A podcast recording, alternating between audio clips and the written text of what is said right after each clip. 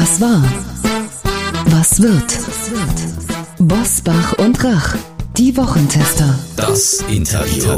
Powered bei Redaktionsnetzwerk Deutschland und Kölner Stadtanzeiger. Und hier sind die Wochentester. Wolfgang Bosbach und Christian Rach. Hallo und herzlich willkommen, Christian Rach hier aus Hamburg. Hallo auch von Wolfgang Bosbach aus Bergisch Gladbach. Sie hören eine Interviewfolge der Wochentester mit der Schulleiterin Silke Müller. Warum es für Eltern sinnvoll ist, regelmäßig auf das Smartphone ihrer Kinder zu schauen, jetzt in dieser Folge. Wolfgang Bosbach und Christian Rach sind die Wochentester. Tester, Tester. Werbung. Trigema, Deutschlands größter Hersteller von Sport- und Freizeitbekleidung, hat ein exklusives Angebot für Wochentester, Hörerinnen und Hörer, zu dem Sie gleich mehr erfahren werden. Trigema, das steht für Made in Germany, unternehmerische Verantwortung und qualitativ hochwertige und nachhaltige Textilien. In einem Testpaket konnten wir uns von den Trigema-Produkten persönlich überzeugen. Und da hier ein klares Urteil gefragt ist, fragen wir doch mal unseren Redaktionsleiter Jochen Maas. Das Testpaket habe ich bekommen. Ein klares Urteil kann ich euch gerne geben. Auch ich durfte Trigema-Produkte testen und finde, wenn die Farbe auch nach mehrmaligem Waschen immer noch strahlt und das Teil gut sitzt und nicht ausleiert, dann ist das ein gutes Teil. Und das ist das Business Piquet Hemd von Trigema. Das können, aber müssen Sie nicht nur in Ihrer Freizeit tragen. Das sieht in beiden Funktionen sehr gut aus. Testen Sie doch selbst auch einmal die Nachhaltigkeit und Qualität von Trigema, zum Beispiel mit dem Business Piquet Hemd. Mit dem Rabattcode Wochentester10 sparen Sie 10% auf den gesamten Warenkorb im Trigema Online-Shop und Sie erhalten kostenlosen Versand innerhalb Deutschlands. Hier noch einmal der Rabattcode Wochentester 10 in einem Wort. Zur Aktion gelangen Sie über folgenden Link trigema.de slash Wochentester. Alle Informationen zum exklusiven Trigema Wochentester Rabatt finden Sie selbstverständlich auch in unseren Show Notes. Heute zu Gast bei den Wochentestern Silke Müller. Die Schulleiterin aus Niedersachsen warnt vor Gewalt, Missbrauch und Rassismus auf Smartphones von Kindern und Jugendlichen. Mit den Wochentestern spricht sie darüber, was wir alle dagegen tun können. Es sind wirklich beängstigende Zahlen, die NRW-Innenminister Herbert Reul in dieser Woche vorgestellt hat. Die Polizei ist immer häufiger an den Schulen im Einsatz. Vor allem bei Gewaltdelikten gibt es einen massiven Anstieg. Die Zahl der gefährlichen und schweren Körperverletzungen stieg in Nordrhein-Westfalen zwischen 2019 und 2022 um sage und schreibe 54 Prozent. Zitat Reul. Die zwei Jahre Pandemie haben unseren Kindern Raum für soziale Entwicklung genommen. Wir sprechen mit einer Schulleiterin aus Niedersachsen, die Eltern immer wieder fragt, wissen Sie, was Ihr Kind auf seinem Smartphone sieht? Was meine Eltern übrigens nie gefragt wurden. Herzlich willkommen bei den Wochentestern Silke Müller. Ich danke Ihnen und ich danke Ihnen, dass ich dabei sein darf. Frau Müller, wenn Sie Eltern fragen, ob sie wissen, was ihr Kind auf dem Smartphone sieht, was sind die häufigsten Antworten? Tja, die häufigsten Antworten dabei sind tatsächlich, dass die Eltern schon meinen zu wissen, was so los sein kann im Netz, ob sie wirklich wissen, was die Kinder sehen und was hinter diesen Schlagwörtern wie Gewalt, Rassismus und Pornografie steckt. Da bin ich mir nicht so sicher. Und ich glaube, die Bestätigung daran finden wir immer wieder, wenn wir Medienabende machen, in denen wir oder bei denen wir Eltern konfrontieren mit Inhalten, mit Bildern, dann sehen wir ganz viele Gesichter sozusagen, die durch die Hände nur noch schauen. Und dann sage ich, schaut hin, das ist das, was eure Kinder sehen. Was glauben Sie, was sind die Gründe, warum die Eltern so ahnungslos sind? Ist das schlichtes Desinteresse oder ist das eine Art Urvertrauen? Die Kinder werden sich schon nichts angucken, was ihnen nicht gut tut. Ich glaube, das ist eine Mischung aus beiden und es ist in erster Linie unsere fehlende Medienkompetenz. Wissen Sie, ich bin 1980 geboren und ich weiß, dass mein Gymnasium hatte wohl einen Computerraum. Ob ich da jemals drin war, weiß ich allerdings nicht mehr. Und diese sozialen Netzwerke haben sich ja rasant entwickelt, ohne dass sie irgendwie von uns flankierend äh, im Bereich Werte und Normen tatsächlich auch die zu transformieren gewesen wären, begleitet worden sind. Das heißt, eigentlich haben wir ja gar keine wirkliche Medienkompetenz aufgebaut. Das bedeutet auch, dass wir natürlich den Kindern einerseits vertrauen und denken, Mensch, wenn sie nur eine beschränkte Bildschirmzeit haben, wenn wir einen Filter auf der Fritzbox haben, dann sind die Kinder schon abgesichert und sonst werden sie schon kommen. Andererseits ist es, glaube ich, auch eine gesellschaftliche Überforderung, dort auch noch genauer hingucken und sich einlesen und einlernen zu müssen. Ich sage ja immer, äh, soziale Medien sind der einzig wirklich gelebte anarchische System. Und im anarchischen System gibt es ja keinerlei Regeln. Man verliert sich in der Anarchie. Wir verlieren unsere Kinder, heißt Ihr aktuelles Buch, das eine Mahnung und Warnung sein will gleichzeitig. Denn Sie schreiben darin, Neunjährige sehen Bilder von Suiziden, rassistischen Gewalttaten, von Kriegsverbrechen oder bestialischen Tierquälereien oder Pornografie. Pornografie, verschickt im Klassenchat oder auf Social Media. Sie schreiben davon Verstümmelungen der Genitalien, wo ein Mann kastriert wird, wie ein kleines Kätzchen im Mixer geschreddert wird. Frage, wenn Kinder schon über das Internet so problemlos an grausame Inhalte kommen, warum greift bei ihnen nicht der Wunsch, das Grausame sofort wegzuklicken? Warum wird das noch weiter verbreitet? Warum halten die sich nicht, ich sage mal, die Augen zu und die Hände von Ohren? Also ich glaube, die Kinder gibt's durchaus auch, ne? die tatsächlich sagen, oh Gott, nee, ich will das nicht sehen und ich klick's weg. Aber ich habe mir mal von den Schülerinnen und Schülern hier erklären lassen, warum denn solche Videos auch eine große Anzahl von Klicks, wenn nicht sogar Likes haben. Und die Kinder haben mich so ein bisschen mit eigenen Waffen geschlagen an der Stelle, weil sie sagten, Mensch, Frau Müller, Sie machen doch nichts anderes. Wenn wir hier ein Problem an der Schule haben, Stichwort Vermüllung, Stichwort auch leider immer mal wieder natürlich Cannabismissbrauch, wenn man mit Kindern arbeitet in einer bestimmten Altersklasse, ist das seit Jahrzehnten sicher gang und gäbe, dann schreiben Sie doch transparente Briefe an unsere Eltern, informieren und sagen, wir haben hier ein Problem.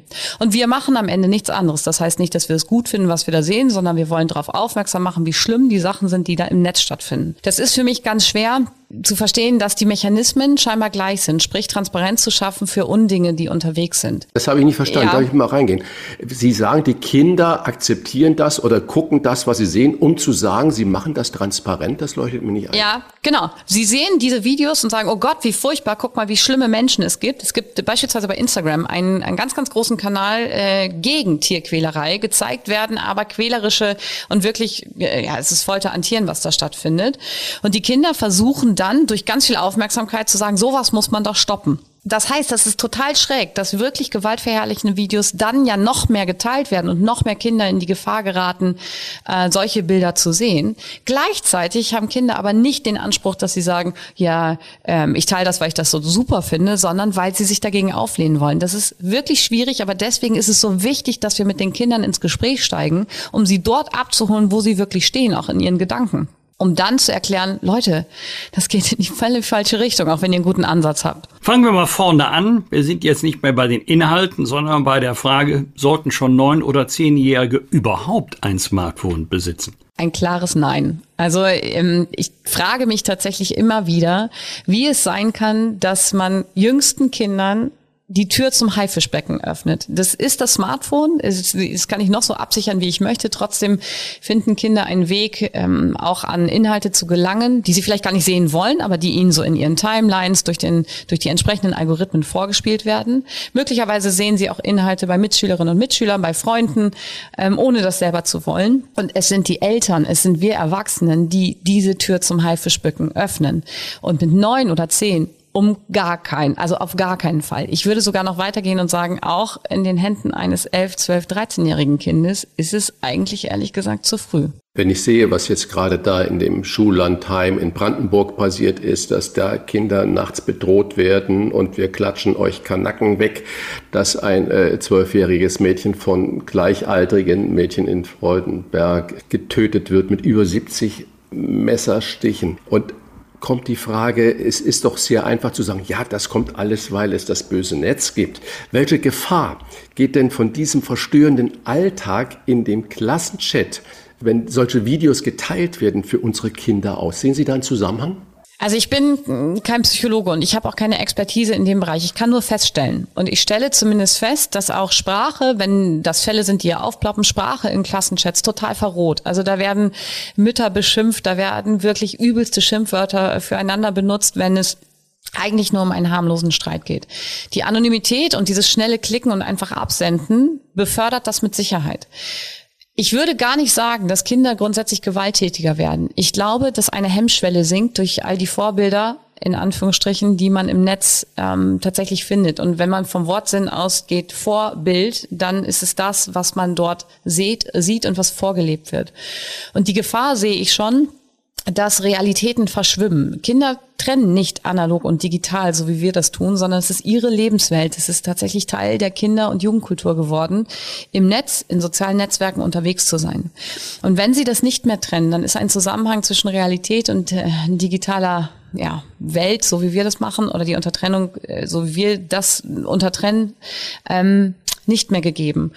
Und das kann natürlich dazu führen, dass es sehr, sehr leicht ist, andere Fantasien auszuleben, geschweige denn die Hemmschwelle sehr, sehr schnell zu überwinden. Wir haben jetzt massive Fälle, in diesem Jahr gehabt. Und eine Flankierung von sozialen Medien war jedes Mal gegeben. Denken wir an Heide, dann ging es darum, dass dieses gequälte Mädchen, das von ihren Mitschülerinnen gequält wurde, äh, über einen bestialisch langen Zeitraum ja auch gefilmt wurde. Denken wir leider an, das, an diesem ganz, ganz tragischen Fall von Freudenberg mit der Luise, dann muss man da feststellen, eine der Täterinnen hat hinterher ein TikTok-Video ins Netz gestellt, warum auch immer. Und die Zusammenhänge muss ich zumindest feststellen und nicht ausschließen. Und ich kann auch übrigens, um den Winkel zu machen, auch nicht nur sagen, das hängt alles an der Pandemie, denn die Problematik hatten wir weit vor der Pandemie auch schon auf Schulhöfen. Sie sind Digitalbotschafterin des Landes Niedersachsen und eigentlich niemand, der soziale Netzwerke oder WhatsApp verteufelt. Trotzdem steckt in diesen Medien auch ein Stück Teufel. Wie bringt man oder wie bringen Sie Kindern bei, das Gute vom Bösen, das Sinnvolle vom Verwerflichen zu unterscheiden? Ich sage Ihnen ganz ehrlich, das wird immer schwieriger, denn diese dunkle Welt in den sozialen Netzwerken, die von uns überhaupt nicht begleitet und erkannt wurde, nimmt immer mehr Überhand. Und zwar in jeglichem Bereich. Ob das, wie Sie schon beschrieben haben, Pornografie ist, ob es Rassismus ist, ob es Gewalt ist, ob es tatsächlich Hetze gegeneinander ist. Das ist wie die Büchse der Pandora, deren Folgen wir kaum noch überblicken können. Und wenn Sie danach fragen, wie bereiten wir Kinder vor, dann gibt es unfassbar gute Präventionsprogramme deutschlandweit. Und ich würde auch sagen, sogar in den Dachländern. Ähm, nur muss man eben auch anerkennen, dass die Kinder sicher gut geschult sind, wenn sie hier bei uns in der Waldschule auf den Schulhof gehen und die Kinder fragen, Mensch, was dürft ihr, was dürft ihr nicht? Die, ähm, ein Lexikon des Wissens wird ihnen entgegenschlagen und die Kinder wissen ganz viel. Das Handeln in diesem, ähm, Herr Rach sagte es, in diesem anarchischen Raum, aber ist ein anderes. Das hat tatsächlich mit der Regelkenntnis da nichts mehr zu tun. Und das heißt auch, dass wir Kinder immer mehr in meinen Augen in Dilemmasituationen setzen müssen, wo wir sagen, wie fühlt sich der andere? Was glaubst du, was passiert da? Und denkst du dann, dass es ein echter Mensch ist? Das ist ja ein großer Unterschied zu früher, wo Inhalte sicherlich noch äh, kommerziell produziert wurden und jetzt jeder wirklich seinen echt gefilmten Content, so sagt man ja so schön, ins Netz steigen kann.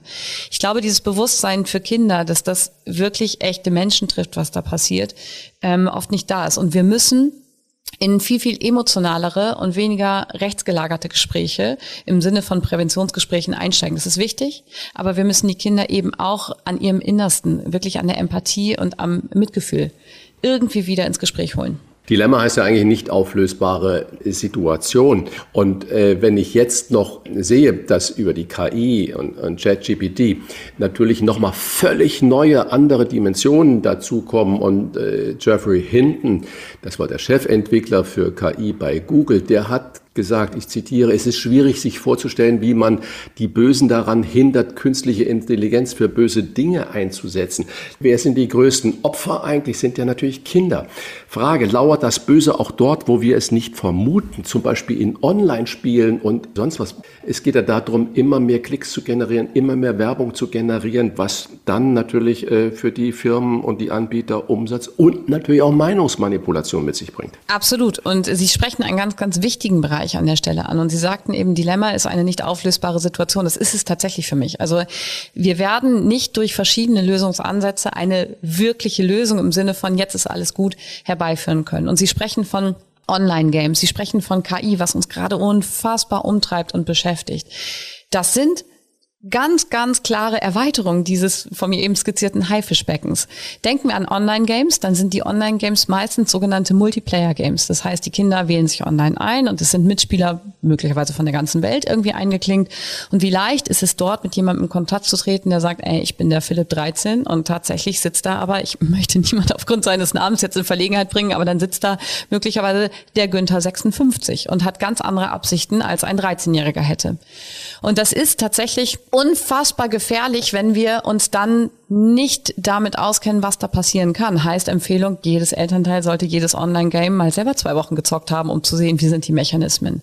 Jetzt sprechen Sie KI an. Das kann man direkt bei dem Online-Game erweitern. Jetzt sagt Ihnen ein Kind, ja, wieso? Ich spreche da mit Philipp 13 und der hat mir übrigens auch ein Video geschickt. Und jetzt schickt dieser Karl-Heinz 56 ein Video und überdeckt es mit einem KI-Filter, einem sogenannten Teenage-Filter.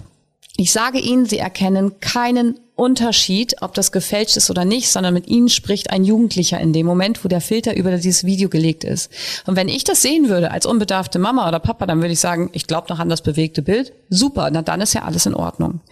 Und diese KI, wir haben im Moment ein Riesenproblem mit einer KI, die Körper scannt, also angezogene Körper und daraus hervorragende Nacktbilder generiert. Natürlich ist da ganz viel Böses drin. Und Sascha Lobo selber sagt, es ist das mächtigste Instrument der Menschheit. Er geht ja sogar so weit zu sagen, internationale Konflikte werden vielleicht auf eine ganz andere Ebene gehoben. Im Bereich der, der ethischen Dimension und der Gefahren im psychischen Sinne fehlen mir ehrlich gesagt die Worte. Ich habe da wirklich Angst vor, was auf uns zurollt. Sie schreiben, nicht die Dauer der digitalen Mediennutzung ist das Problem, sondern die Inhalte. Das spricht wiederum dafür, auch mal ein Auge zuzudrücken, wenn der Achtjährige auf der Videospielkonsole Fußball spielt und kein Baller spielt. Würden Sie da zustimmen oder sagen, so einfach ist es doch nicht? Naja, wenn so ein äh, Fußballspiel online in die Verlängerung geht, wegen eines Unentschiedens, was will man machen? Also ich glaube, das muss man ein bisschen differenziert betrachten. Wir meinen, und darauf will ich dann eben immer raus, wir meinen, dass nur weil wir Bildschirmzeit einschränken und dann konstatieren können, hey, mein Kind darf nur eine Stunde am Tag im, ins Netz, dass wir den absoluten Rettungsschirm über die Kinder hängen und sagen, dann kann ja nichts passieren. Oder ich gucke mir dann den Verlauf an, dann kann auch nichts passieren. Das ist natürlich nicht der Fall, denn diese Nutzungsdauer hält nicht davon ab, dass man auch in fünf Minuten trefflich bleiben wir im Bild vom Haifisch gefressen werden kann oder eben unter die Autoräder einer vielbefahrenen Autobahn geraten kann. Ich meine, dass wir ehrlich miteinander sein müssen und dass wir nicht vor fadenscheinige Gründe finden sollen, warum Kinder jetzt eingeschränkt werden oder nicht, sondern die Problematik liegt woanders. Ich halte überhaupt nichts davon, wenn die Kinder den ganzen Tag im Netz daddeln und ich wird, wird schon wahnsinnig, wenn die mir erzählen, Mensch, Frau Müller, wie kommen Sie denn mit einstündigen Bildschirmzeiten äh, hin. Das funktioniert ja gar nicht. Wir haben immer zweistellige, wo ich mir denke, die Kinder gehen hier um 15 Uhr aus der Schule oder an den Ganztagen um 15 Uhr aus der Schule und haben dann immer noch Bildschirmzeiten, die zweistellig sind. Da irritiert es mich, weil in der Schule dürfen sie das Handy nicht nutzen. Ähm, aber diese Dauer tatsächlich ist nicht entscheidend, ob man jetzt total abhängig wird oder nicht, sondern für mich ist total entscheidend, welche Inhalte die Kinder in auch kürzester Zeit präsentiert bekommen. Früher, als ich in die Schule ging, da kam ja gerade erst der ganze Fernseher und alles auf und meine Eltern hatten lange kein Fernsehen und auf den Schulhöfen waren meine Geschwister und ich eigentlich dann die Außenseiter, weil wir nicht mitsprechen konnten. Das heißt, dieser Druck, der dann da entstanden ist, der hat uns außen vor gelassen und wir konnten nicht Teil dieser Community sein. Sie sind ja selber Mutter von zwei Töchtern, sind engagierte Schulleiterin, viel in den Medien unterwegs, haben ein Buch geschrieben. Ich meine, wie wollen Sie denn oder wie überprüfen Sie denn bei Ihren Kindern diese Nutzungszeiten, die Sie gerade gesagt haben, es sind ja zweistellige Nutzungszeiten. Wie, was soll man denn als Eltern machen? Die meisten Eltern sind ja beide berufstätig und haben überhaupt nicht die Zeit. Muss man das Handy wegsperren? Muss man den Laptop wegsperren? Und zu sagen, jetzt machst du das und das nur noch. Wie soll man denn ganz konkret, wie gehen Sie zu Hause denn ganz konkret mit dieser Situation um? Ich habe das große Glück, dass äh, meine beiden Mädels, Svenja und Jessica, schon äh, aus dem Gröbsten raus sind mit äh, über 20 ja, sind das habe ich auch mal gedacht. So, ja, denken Sie, die sagen mir eher mittlerweile, Sicke, leg mal das Handy aus der Hand. ich glaube aber, Sie stellen eine berechtigte Frage, denn das ist ja das, was Eltern umtreibt. Und so, wie kriege ich es denn dann hin, wenn ich nicht nur Verbote aussprechen will? Weil Müller sagt ja, nur Verbote helfen nicht. Es beginnt eigentlich bei der Wurzel. Sobald ich meinem Kind ein Smartphone in die Hand drücke, bedeutet das, dass ganz klare familiäre Regeln miteinander ausgehandelt werden müssen. Und das erlebe ich hier im Alltag, dass das eben nicht der Fall ist. Das heißt, sie sagen, muss das Handy weggesperrt werden. Ich glaube, so eine Abgabe mit, du hast jetzt eine Stunde Handyzeit und dann ist das Handy erstmal wieder in Sicherheit und gut verwahrt, tatsächlich gar nicht verkehrt ist für die Jüngsten. Und ich glaube auch, der allerwichtigste Rat, und das wundert mich immer wieder, wenn ich die Kinder frage, wer sein Handy abgeben muss nachts zur Schlafenszeit und sich immer weniger Kinder melden, dass das nicht geht. Also Kinder und Smartphones nachts, das passt nicht zusammen, weil das ist übrigens ganz, ganz, ganz viel un, ähm, ungute Sachen, nenne ich es mal so, die gerade zu diesen Zeiten laufen, wo man eigentlich denkt, die Kinder sollten doch eigentlich schlafen. Das ist ja dieser Drang, das Handy blinkt, ich sehe wieder, es ist eine Nachricht gekommen, das ist ja wie so ein Suchtfaktor, darauf zu gucken, so eine eigene Bestätigung, ah, ich habe eine Nachricht bekommen. Das heißt, die Handys müssen raus aus den Zimmern. Und wenn ich von diesen Regeln spreche, dann glaube ich auch, dass man auch wenn es anstrengend ist, aber dieses Argument darf man eben nicht gelten lassen, dass keine Zeit da ist, dass man sich in der Woche, ich hatte eine tolle Zuschrift von einem Vater, der ähnliches schilderte, dass man in der Woche Gesprächszeiten vereinbart, wo man sich dann auch vielleicht in die Welt der Kinder begibt, sprich ins Kinderzimmer und sagt, schul du mich mal, was war diese Woche los oder was hast du gehört? Und das erstmal unbefangen aufzunehmen, ist gar nicht so einfach, weil man sehr schnell dran ist zu sagen, oh Gott, lösch es, oh Gott, was soll das jetzt wieder? Und das ist genauso schlimm wie übrigens zu sagen, mein Kind macht das nicht. Denn dann setze ich den Kindern einen ähm, ganz, ganz eine große Bürde auf, dass ich ja sehr stolz bin auf mein Kind, weil es sich fernhalten kann vor all dem. Und ein schlimmes Gefühl für Kinder ist, Eltern zu enttäuschen. Und wenn sie dann vielleicht sagen müssen, oh, jetzt trifft's mich auch, sind vielleicht die Eltern die Letzten, wo das Kind hingeht. Wissen Sie aber, Herr Rache und Herr Busbach, um das zu ergänzen, mir machen nicht die Eltern Sorge, die sich kümmern. Die finden irgendwie Wege und die sagen, ah, und dann probiere ich das nochmal und dann doch ein Verbot oder doch gemeinsam und eine Familiengruppe. Mir machen die Kinder Angst, die keinen Halt haben in Familien, die alleingelassen sind und die irgendwie total vereinsamen im Netz, weil sie gar nicht mehr wissen, zu wem sie eigentlich gehen soll und an wen sie sich wenden können. Und das ist der gesellschaftliche Aufruf, dass wir genau auf diese Kinder gucken müssen. Jedes Kind sollte doch einen Ansprechpartner haben, wo man sagt, okay, ich habe echt ein Problem. Und das haben immer weniger Kinder. Da kommen Schulen ins Spiel, da kommen Jugendhäuser ins Spiel, da kommt Sozialpädagogik, die viel zu wenig vorhanden ist in unserem Land, weil einfach Gelder fehlen ins Spiel. Das ist ein ganz, ganz großer Auftrag an uns alle. Nennen Sie uns doch bitte mal drei wichtige Tipps für mehr digitale Medienkompetenz. Also zum einen eine Social-Media-Sprechstunde an jede Schule der 40.000 Schulen in Deutschland, wenn ich das aus schulischer Sicht zunächst betrachte. Das ist ganz einfach. Das heißt, man macht es sichtbar. Wir haben es pragmatisch mit einem Plakat an unseren Gängen in den Klassenzimmern ähm, als Information hängen, dass die Kinder wissen, dann und dann kann ich mit Herrn Hillers, so heißt er bei uns, über meine Problematiken oder auch das, was ich gesehen habe oder das, was mir passiert ist, vertraulich sprechen. Übrigens auch als Einladung 24-7 so muss man Schule leider begreifen, auch wenn es anstrengend ist, eine Mail zu schreiben, um sich zu verabreden für ein vertrauliches Gespräch. Das nutzen Kinder. Wichtig. Ich würde es jeder Schule ab sofort empfehlen. Ein zweiter Tipp ist wirklich, dass man gute, gute Präventionsprogramme auch nutzt. Es gibt beispielsweise die Gesa Stückmann, die ist Rechtsanwältin, die sich mit der Initiative Law for School auf den Weg gemacht hat, Eltern zu schulen, Kinder zu schulen, Lehrkräfte zu schulen. In 90 Minuten Webinaren, superklasse, um erstmal zu wissen, was darf ich eigentlich und was darf ich nicht und wann komme ich vielleicht wirklich in die Petrouille. Und das dritte für mich umso wichtigere, jeder sollte, und damit meine ich übrigens auch Sie, Herr Rach und Herr Bosbach, ich würde mir wünschen, dass Sie sich nachher mal einen TikTok-Account anlegen und sagen, ähm, Sie sind jetzt aber nicht mehr in unserem jugendlichen Alter unterwegs oder jung Erwachsenenalter unterwegs, sondern wirklich als Kinder, als 13-Jähriger einen Avatar anzulegen, um zu gucken, was ist da los. Ich muss in die Welt der Kinder und das eben nicht nur die Eltern, sondern insbesondere Entscheidungsträger in der Politik, insbesondere Lehrkräfte, aber eben auch diejenigen, die medial begleiten, um zu sehen, was verbirgt sich hinter hinter all diesem Rassismus, hinter dieser Gewalt, hinter dieser Pornografie und wir könnten das ja beliebig weiterführen. Für mich ist ganz wichtig, dass wir erstmal ein Bewusstsein kriegen, wie wir die Kinder und an welcher Stelle wir die Kinder begleiten und überhaupt abholen, wo sie schon möglicherweise fast verloren gegangen sind. Aber wenn Sie sagen, ich muss TikTok machen, Snapchat machen, äh, Insta machen und eigentlich dann auch ein Avatar-Profil anlegen, dann werde ich ja auch Philipp 13. Und das bedeutet ja dann, dass ich genau in dieselbe Rolle des zwar vielleicht passiven Beobachters, der das verbrämt, äh, ich möchte mich ja nur informieren komme, und äh, dass die Kinder ja gar nicht mehr unterscheiden können, hey, ich spreche da mit einem alten Mann oder einer alten Frau. Also das ist natürlich auch eine ganz schwierige äh, Sache. Wir sind ja so groß geworden, dass wir das Tagebuch äh, der Kinder respektieren mussten und auch haben. Das heißt, die, die, der Umgang damit äh, stellt natürlich auch die eigene Moral sehr in äh, Frage. Sie, Absolut. Sie und das, ja. das ist eine gute Provokation auch, Herr Rach, an der Stelle, denn ähm, genau das ist natürlich ein Vorwurf, den man sich gefallen lassen müsste.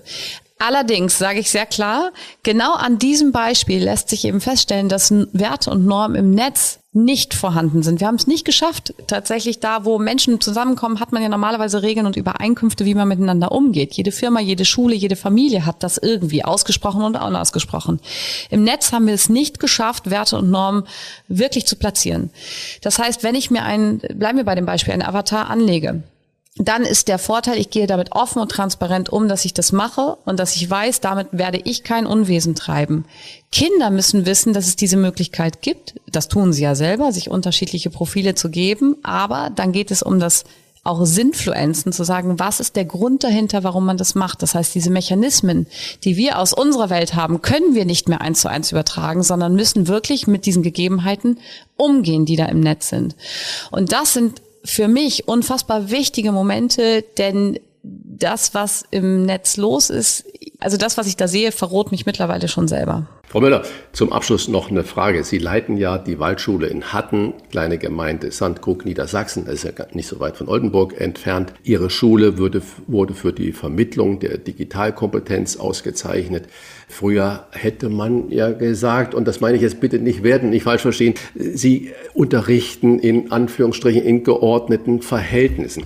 Doch wenn es bei Ihnen schon so schlimm auf den Smartphones zugeht, Gibt es einen Unterschied zu den Großstädten wie Berlin, Hamburg, Köln äh, oder Frankfurt? Oder ist das alles unisono das Gleiche, weil ja die Smartphones und die Netze auch nicht an Stadtgrenzen Halt machen? Und das ist der, genau der Punkt. Ich habe derzeit Kontakt mit einem Schulleiter aus Washington, der sagt, Mensch Silke, ich habe jetzt dein Buch als Hörbuch gehört und es ist bei uns seit zwei, drei, vier Jahren das gleiche Problem.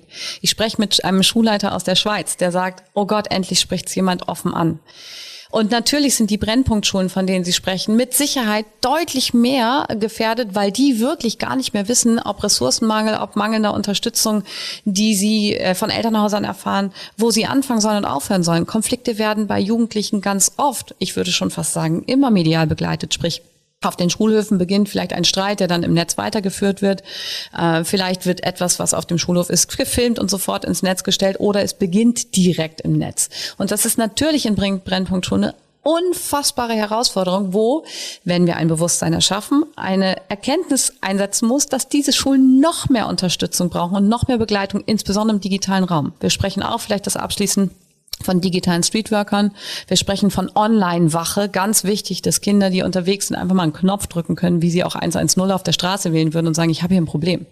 Und all das ist so sehr in weiter Ferne, dass ich ähm, sehr gerne rütteln möchte und sagen möchte, jetzt hört doch endlich alle zu und lasst uns anfangen, was umzusetzen und zu verändern für die Kinder. Wir verlieren unsere Kinder.